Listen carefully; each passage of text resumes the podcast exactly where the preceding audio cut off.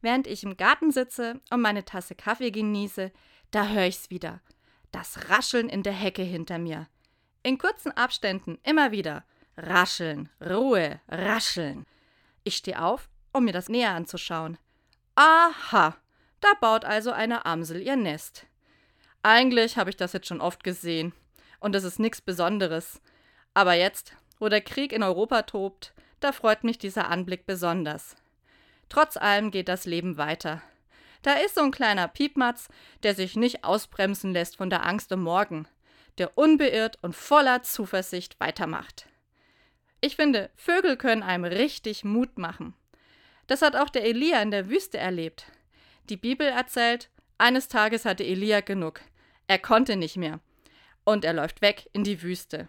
Als er so richtig verzweifelt ist, da sind's die Vögel, die ihm etwas zu essen und zu trinken bringen. Und die Vögel machen Elia auch jede Menge Mut zum Weitermachen. Steh auf und iss. Du hast einen weiten Weg vor dir, heißt es in der Bibel. Ich glaube, ich werde ab sofort jeden Tag mal nach meiner Amsel in der Hecke gucken, ein bisschen Luft schnappen und auch neuen Mut.